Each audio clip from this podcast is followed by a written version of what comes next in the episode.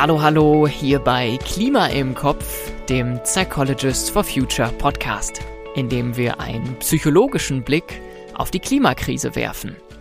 Ich bin Armin, Psychologe, und heute wird es stressig, denn ich möchte mich mit dem Thema Stress und Stressbewältigung beschäftigen.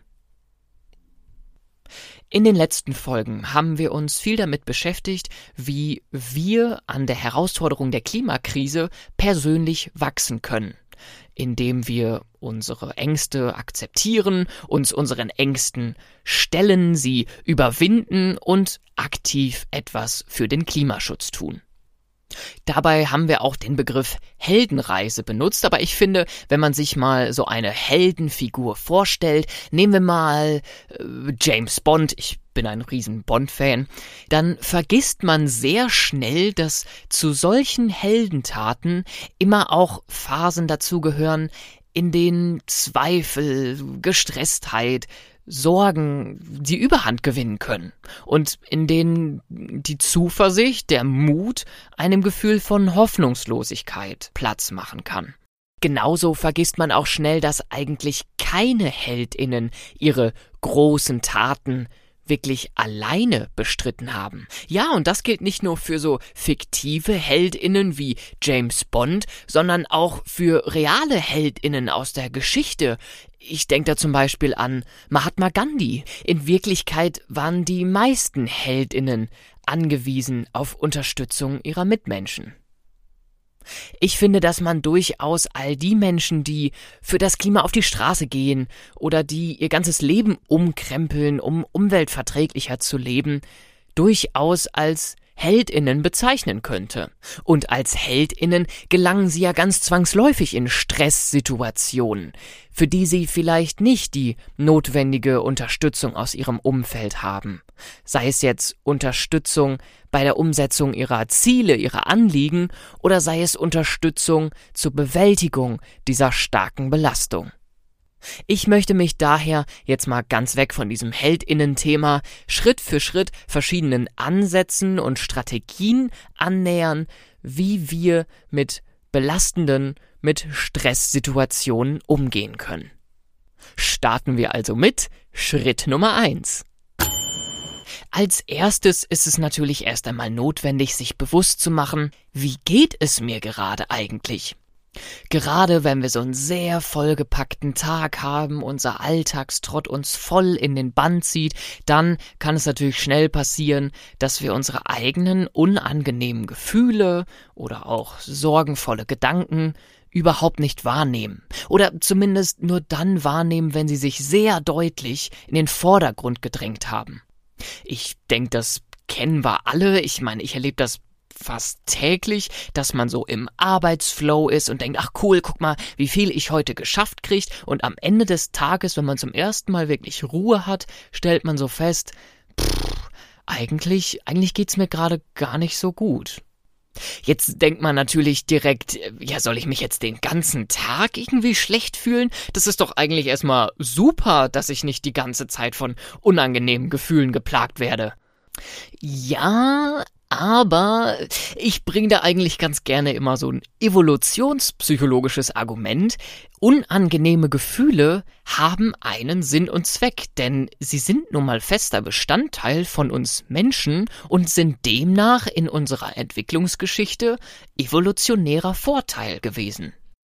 Was für einen Vorteil bringen jetzt so unangenehme Gefühle? Naja, wie wir schon in vorherigen Folgen festgestellt haben, steuern Gefühle unser Verhalten und negative Gefühle fungieren als Indikatoren, sie weisen uns auf etwas hin, das zum Beispiel ein ganz bestimmtes Bedürfnis gerade nicht ausreichend erfüllt ist. Und das müssen jetzt nicht nur so biologische Grundbedürfnisse sein, das kann auch ein Bedürfnis sein nach Unterstützung, nach Ruhe und Erholung. Um psychischer Überlastung vorzubeugen, ist es also maximal wichtig, seine eigenen Gefühle wahrzunehmen. Was da helfen kann, sind zum Beispiel folgende Leitfragen, die sich an einer Skala orientieren zur Erfassung der Belastung durch ein bestimmtes Thema. Ich nehme da jetzt mal das Beispiel Klimakrise. Wie häufig habe ich mir in den vergangenen zwei Wochen Sorgen um die Klimakrise gemacht? Wie häufig ist es mir in den vergangenen zwei Wochen schwer gefallen, abzuschalten, wenn ich besorgt war? Wie gut ist es mir gelungen, meine Gedanken wieder in positive und konstruktive Bahnen zu lenken? Fragen wie diese können uns helfen, unsere Gefühle und Gedanken bewusster wahrzunehmen. Kommen wir damit zu Schritt Nummer zwei. Wenn wir unsere Gefühle wahrgenommen haben und zu dem Schluss gekommen sind, dass wir gerade vielleicht mal Unterstützung brauchen oder einfach mal eine Pause benötigen, dann ist der nächste wichtige Schritt, dies zu akzeptieren. Ja, leichter gesagt als getan. Ich kenne das gut genug von mir selber. Solche Gedanken wie, ach komm, du wolltest doch noch das und das machen, das schaffst du doch jetzt auch noch. Und wenn wir das jetzt noch auf den Kontext Klimakrise übertragen, bei der die Notwendigkeit, etwas zu tun, ja nicht größer sein könnte, dann kann es natürlich maximal schnell passieren, dass wir uns getrieben fühlen und unsere Bedürfnisse doch wieder hinten anstellen. Was da vielleicht helfen kann, ist, sich solche Probleme wie die Klimakrise als eine große Bergkette vorzustellen. Wenn wir auf die Idee kommen, diese Bergkette im Vollsprint zu überwinden, dann werden wir zwangsläufig nach ein paar Stunden zusammenbrechen und können dann überhaupt nicht weitermachen. Viel sinnvoller und hilfreicher wäre es, uns unserer eigenen Belastungsgrenzen bewusst zu machen und vor allem diese zu akzeptieren. Nur dann kommen wir zu dem Schluss, dass wir die Bergkette nur Schritt für Schritt mit einer langen Wanderung überqueren können. Auch die Klimabewegung ist schließlich ja eigentlich die Ansammlung ganz vieler kleiner Schritte und nicht der Sprint einer einzigen Person. Für einige mag das aber gar nicht so einfach sein, solche Bedürfnisse nach Unterstützung oder nach Erholung zu akzeptieren, vor allem dann, wenn wir negative Einstellungen oder sagen wir mal Glaubenssätze gegenüber dem Zeigen von Verletzlichkeit oder dem Einholen von Hilfe und Unterstützung haben. Ich kenne das vor allem aus der Generation meiner Großeltern. Bei denen herrscht so eine Überzeugung vor, dass wir ähm, keine Schwäche zeigen dürfen und dass wir immer stark sein müssen.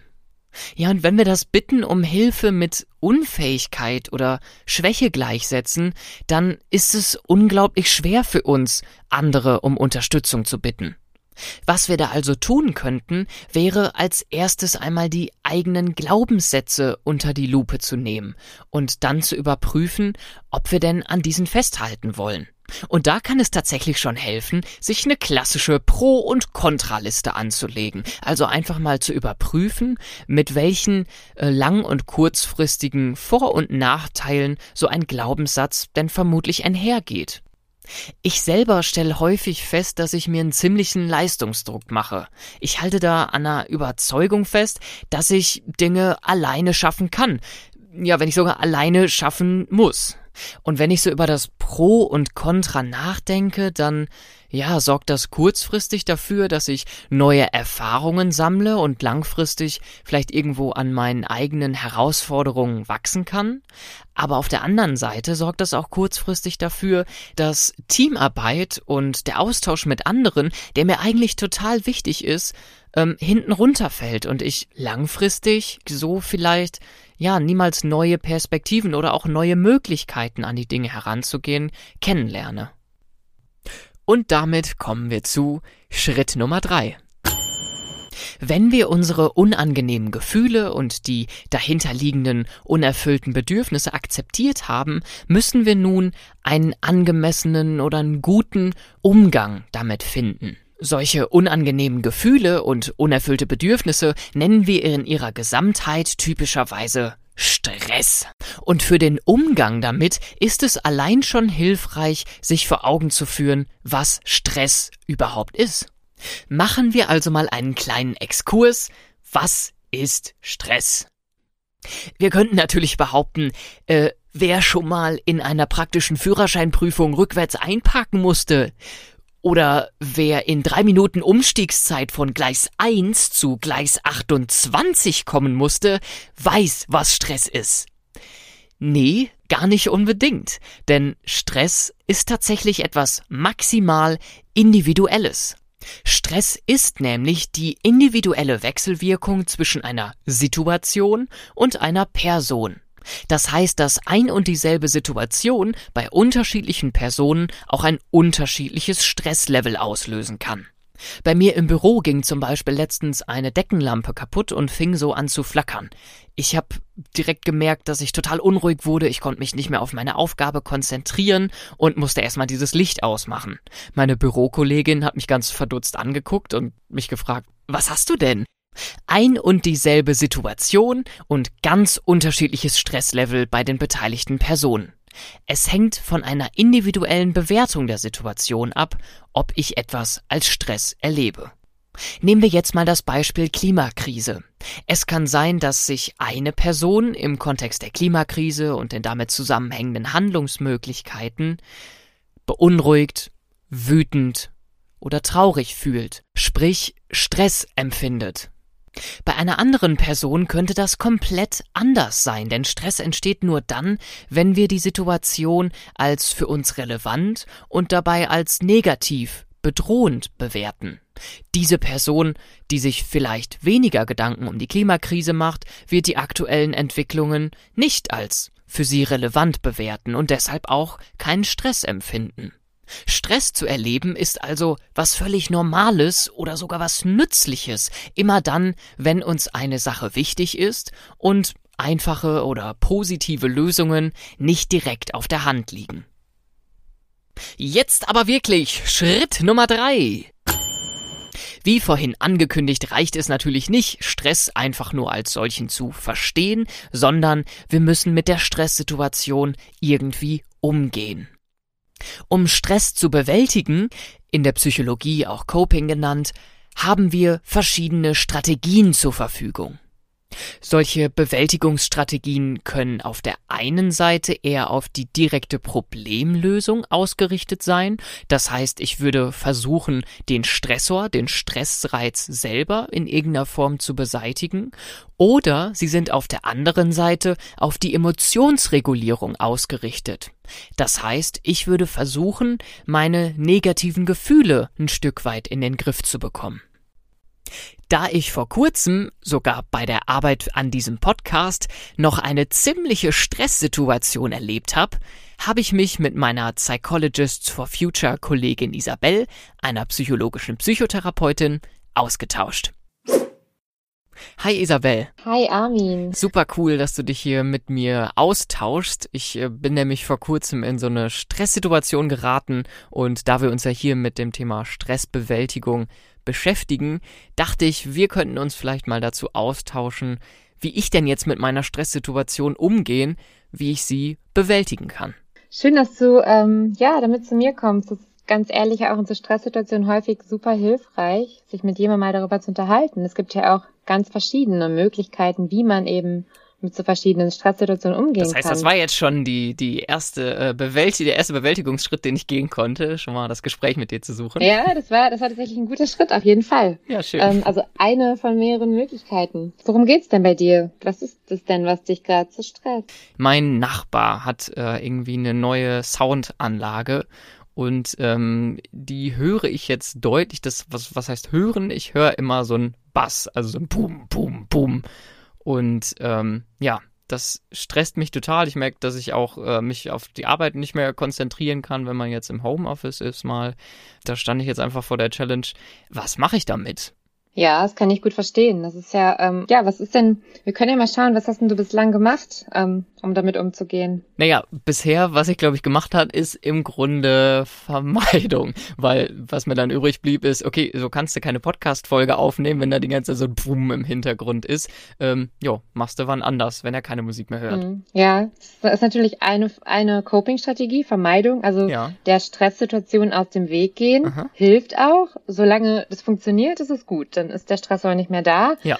Ähm, klappt für eine Weile. Wie ist es denn bei dir? Hast du so gemerkt, das geht auf Dauer? Ja, es ist halt leider total tagesformabhängig und ähm, ja, dann gibt's halt Tage, ähm, an denen das äh, krasser ist und da merke ich, irgendwie so eine Lösung ist das nicht, weil dann kann ich eben so meinen Tagesplan da völlig nach ausrichten und muss dann irgendwie, ja, so meine Routine äh, nach dem Verhalten anderer ausrichten und ja, so ganz glücklich bin ich damit nicht. Und du willst ja auch nicht dein Verhalten nur auf den Stressor richten. Eine Möglichkeit wäre ja auch, dich vielleicht auf die Problemlösung zu konzentrieren. Das heißt, vielleicht zu gucken, ja.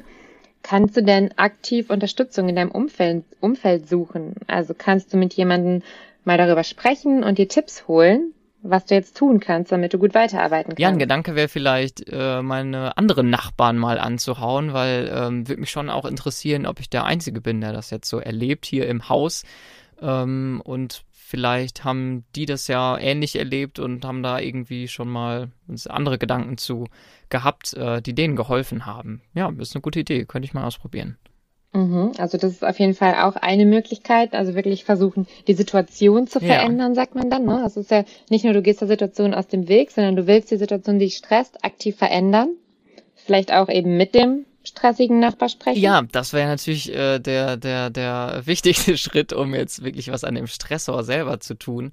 Ähm, da mal das Gespräch suchen, weil ich habe natürlich auch immer Angst, okay, vielleicht ist ihm das ja einfach nicht bewusst, was er, was er damit äh, auslöst. Mhm, das ist ein guter Punkt, denn ähm, ja, oftmals ist anderen Menschen das ja auch nicht bewusst, weil vielleicht der Nachbar die Situation ganz anders wahrnimmt als du. Ja, klar. Dann kann man natürlich gucken, okay, wie gehe ich weiterhin mit der Situation um? Ähm, wenn ich eben die Situation nicht ändern kann, dann kann ich ja nur bei mir selbst gucken, wie gehe ich zum Beispiel mit meinen negativen Emotionen um. Ja, stimmt. Ähm, ich bin frustriert und ärgerlich, wütend, das trifft's, glaube ich, am ehesten. Was, was kann ich denn tun, um jetzt diesen, diesen Ärger irgendwie so ein bisschen loszuwerden, sag ich mal? Also um deinen Ärger loszuwerden, ähm, hilft es natürlich dem Fall erstmal Raum zu geben. Ne? Mhm. Also wirklich die Wut auch ruhig mal rauszulassen. Also vielleicht mit jemandem zu sprechen und dann auch zu gucken, ah, was mache ich denn jetzt? Ja. Ähm, und da vielleicht dann auch sich wirklich emotionale Unterstützung suchen. Also auch zu wissen, okay, ich bin damit nicht alleine. So ja. geht's vielleicht vielen Leuten, die irgendwie nervige Nachbarn haben. Das andere ist natürlich auch, du kannst auch versuchen, vielleicht mit deinem Verhalten deine Emotionen in den Griff zu kommen. Also ich weiß nicht, wie ist es denn bei dir, wenn du jetzt richtig wütend bist? Ähm, gibt es da was, was du gerne machst, damit du eben nicht mehr wütend bist? Ja, also ähm, entweder ich, äh, also wenn ich jetzt wirklich wütend bin, dann, dann muss ich auf jeden Fall immer erstmal raus an die frische Luft und wenn ich einfach frustriert bin, dann lenke ich mich ganz gerne ab, koche mir irgendwas Leckeres zu essen und äh, versuche das dann zu genießen und dann geht's einem meist auch schon wieder wieder besser. Ja, das ist das ist natürlich eine Möglichkeit, hast du recht. Ja, das ist, äh, ist super interessant. Das ist bei jedem auch ein bisschen anders, was ja. da hilft. Ähm, aber mir ist es zum Beispiel auch so, dass es mir, also wenn ich irgendwie wütend bin oder super gestresst bin, dann hilft es mir irgendwie eine Runde joggen zu gehen. Ja, oder wie du gesagt hast, rauszugehen. Und das kann bei jedem anders sein. Manche mhm. ähm, möchten sich dann vielleicht irgendwie handwerklich beschäftigen oder auch einfach nur einen, ähm, einen lustigen Film angucken. Ja, oder laut Musik hören oder sowas kann ich mir auch genau. vorstellen. Auch bei deinem Nachbar ja. ganz witzig, oder? Laut Musik zu hören, vielleicht hört ja, er dann auch mal Geräusche ja, von dir. Vielleicht ist das ähm, ja auch so ein, äh, so ein Kreislauf der, der, der Stressoren hier, dass, äh, dass, äh, dass schon seine Stressbewältigungsstrategie ist, laut Musik zu hören, wenn er gestresst ist. Und das kommt dann bei mir an. Wer weiß. Ja, das kann, es kann sein. Und da ist die Frage, ob dann deine laute Musik ihn weiter stresst oder nicht. ja. Aber man kann es ausprobieren. Ja. Also was mir auch, ähm, was ich mal so gemerkt habe, was mir auch immer hilft, einfach meine, meine Stimmung gerade zu bessern, jetzt gar nicht unbedingt, äh, wie, ich, wie ich handeln kann, wie ich mich verhalten kann, sondern ja, einfach mal tief durchatmen und so ein paar Gedanken wie, da geht die Welt gerade erstmal nicht von unter. Ja, das ist super. Das hilft auf jeden Fall. Ja. Ähm, auch vielleicht einfach an was Schönes denken. Ja, ganz genau. In eine andere Situation versetzen, in der man sich gut gefühlt hat. Oder eben auch ähm, so ähnlich wie du gerade schon gesagt hast, dieses die Welt geht davon nicht unter. Äh, Selbstinstruktion ah, ja. kann man dazu mhm. auch sagen. Das ist im Prinzip, ich sage mir, ich schaffe das, ne? Wenn ich jetzt vor einer Situation stehe, die ich echt schwierig empfinde, sage ja. ich, ich krieg das schon hin, es wird schon alles gut werden. Ich finde, es hilft einem dann auch, ähm, die Situation einfach mal ein bisschen nüchterner auch einzuordnen, weil ich glaube, wenn man halt da irgendwie noch sehr von so negativen Emotionen, wenn ich irgendwie total frustriert, verärgert bin, dann ähm, wirkt der Stressor auf mich ja einfach nochmal auch, auch krasser, weil ich einfach viel, viel empfindlicher bin und darum hilft das meist schon, einfach mal davon wieder so ein bisschen runterzukommen. Ne? Ja, das ist ein super wichtiger Punkt, weil ähm, es ist schon eine Problemlösung, weil ich kann entweder das Problem ändern, wenn ich das Problem aber gar nicht ändern kann, weil vielleicht liegt es gar nicht in meiner Hand, genau. dann kann ich zumindest meine Einstellung dazu ändern. Also es gibt viele Möglichkeiten und letztendlich, ähm, welche Strategie für dich die beste ist, ich glaube, das muss jeder selbst rausfinden mhm, und es hängt ja. natürlich auch davon ab, was ist denn die stressige Situation und welchen Spielraum habe ich überhaupt. Vielen Dank, das hilft mir total. Also ich bin sehr glücklich gerade. Einfach äh, zeigt, glaube ich, wie viel das schon bringt, äh, einfach mal über das Problem mit jemandem zu sprechen. Danke dir, Isabel. Ja, sehr gerne, Armin. Wenn mir das Gespräch mit Isabel eins gezeigt hat, dann, dass es nicht die eine Coping-Strategie gibt. Wann welche Form des Copings am sinnvollsten ist, hängt natürlich total davon ab, wie es uns gerade geht, wie groß die Sorgen überhaupt sind, die wir mit der Situation verbinden und welche Ressourcen uns zur Verfügung stehen. Äh, Ressourcen? Ja, das Coping benötigt tatsächlich Ressourcen und dazu gehören unter anderem die Zeit, die uns zur Verfügung steht, aber auch Mitmenschen in unserem Umfeld, die uns unterstützen können, aber auch die eigene körperliche Verfassung, ob wir uns gerade stark fühlen oder doch eher müde und ausgelaugt. Für Coping-Strategien, die problemlösungsorientiert sind, brauchen wir natürlich viel mehr Energie als für so kurzfristige Emotionsregulierungen. Das Ziel beim Abwägen solcher Coping-Strategien sollte sein, eine möglichst gesunde Balance zu finden zwischen emotionsorientierter und eben problemorientierter Bewältigung. Also eine Balance, bei der wir uns selber wohlfühlen, aber bei der wir uns trotzdem langfristig in Richtung Problemlösung bewegen.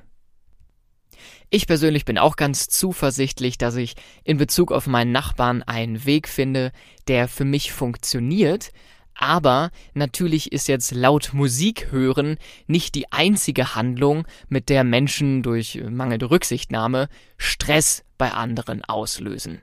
Gerade im Kontext der Klimakrise, die ja so schon belastend genug ist, kann das Verhalten unserer Mitmenschen ein echt krasser Stressor sein. Denn zu dem, was gerne mal als Klimastress zusammengefasst wird, gehören nicht nur die negativen Gefühle, die die Klimakrise sowieso schon bei uns auslöst, sondern auch der Stress, der mit den Anpassungsleistungen einhergeht, also der für uns langfristig notwendigen Anpassung an die veränderten Lebensbedingungen. Für ein so großes und globales Problem wie die Klimakrise ist es natürlich noch bedeutender, sich bewusst zu machen, dass es keine Stresssituation darstellt, die eine Person ganz alleine aus dem Weg räumen kann. Problemlösungsorientierte Stressbewältigungsstrategien können also nur gemeinsam mit anderen Menschen funktionieren. Für unser individuelles Wohlbefinden reicht es langfristig aber weder allein auf problemorientierte Lösungsstrategien zu setzen, noch allein emotionsorientierte Stressbewältigung zu fahren. Wenn ich immer nur auf Problemlösungskurs gehe, werde ich langfristig meine Kapazitätsgrenzen erreichen, werde keine Energie mehr übrig haben und im schlimmsten Fall werden sogar Burnout-Symptome möglich. Wenn ich immer nur auf meine Emotionsregulierung setze, verdränge ich das Problem nur. Und der Klimakrise aus dem Weg zu gehen, kann nicht funktionieren. Wir können also festhalten, dass es gerade im Kontext der Klimakrise entscheidend ist, eine gesunde Balance hinzubekommen. Problemlösungen gemeinsam anzugehen, sich mit anderen über die eigenen Sorgen auszutauschen, sich gegenseitig zu ermutigen und sich auch mal eine Auszeit zu nehmen. Zusammen als Gemeinschaft können wir unser sogenanntes Selbstwirksamkeitserleben steigern, das bedeutet, die Überzeugung fördern, dass wir aus eigener Kraft Herausforderungen meistern können. Und wir können etwas gegen unsere eigenen Ängste und Sorgen, aber auch gegen das Problem selber tun. Mit diesem Spirit würde ich euch ganz gerne einmal auffordern, zu überlegen, in welchen Stresssituationen ihr welche Bewältigungsstrategien verfolgt habt Wann habt ihr eher versucht, eure eigenen Emotionen in den Griff zu bekommen und wann habt ihr es mit aktiver Problemlösung versucht? Habt ihr in bestimmten Situationen selbst schon mal Klimastress erlebt? Dann überlegt doch mal, wie ihr euch für zukünftige solcher Situationen besser wappnen könnt. Solltet ihr den Klimastress einmal nicht mehr bewältigen können oder braucht als klimaaktive Unterstützung, dann schreibt uns gerne an beratung at psychologistsforfuture.org und bittet um ein kostenloses Beratungsgespräch. Ich bedanke mich fürs Zuhören, verabschiede mich und gehe jetzt, glaube ich, mal zu meinen Nachbarn für ein konstruktives Gespräch. Ciao!